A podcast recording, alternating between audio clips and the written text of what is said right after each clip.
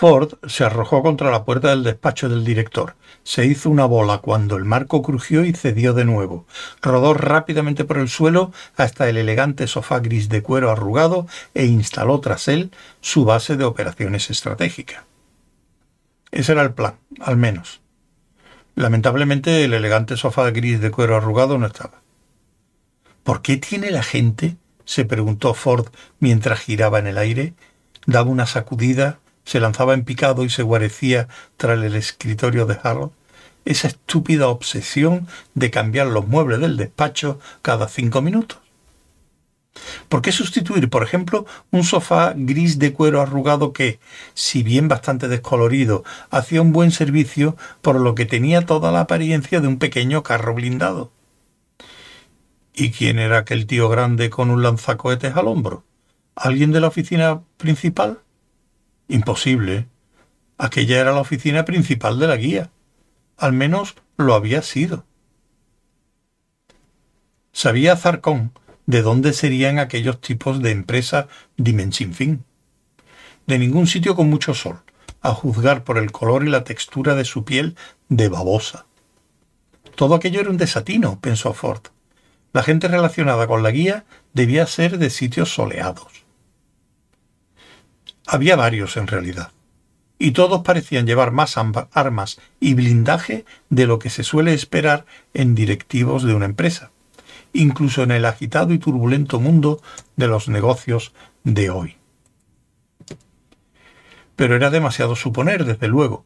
Suponía que aquellos individuos altos, de cuello de toro, y cara de babosa tenían algo que ver con empresas sin fin, pero era una suposición razonable.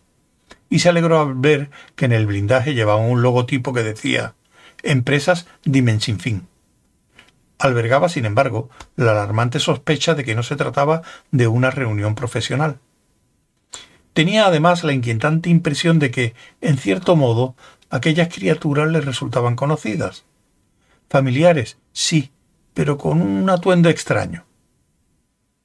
Bueno, ya llevaba en la habitación más de dos segundos y medio y pensó que probablemente ya era hora de hacer algo constructivo.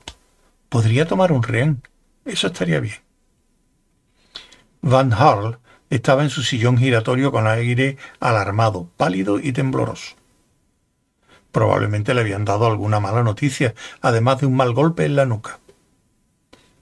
Ford se puso en pie de un salto y se lanzó hacia él.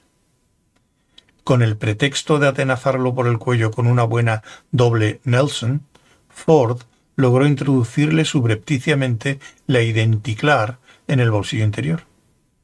Hecho. Lo que había venido a hacer ya estaba hecho. Ahora solo tenía que largarse de allí soltando un discurso. Muy bien, dijo. Yo el individuo grande del lanzacohete se volvió hacia Ford Prefect para ponerlo en su punto de mira, cosa que Ford no pudo dejar de tachar de conducta irresponsable. Yo, prosiguió. Pero entonces, en un impulso repentino, decidió agacharse. Hubo un rugido ensordecedor mientras brotaban llamas de la parte posterior del arma y un cohete salió disparado hacia adelante. El proyectil pasó junto a Ford y dio en el ventanal, que por la fuerza de la explosión se hinchó como una vela entre una lluvia de un millón de fragmentos. El ruido y la presión del aire reverberaron por la habitación en una enorme onda expansiva, lanzando por la ventana un par de sillas, un archivador y a Colin, el robot de seguridad.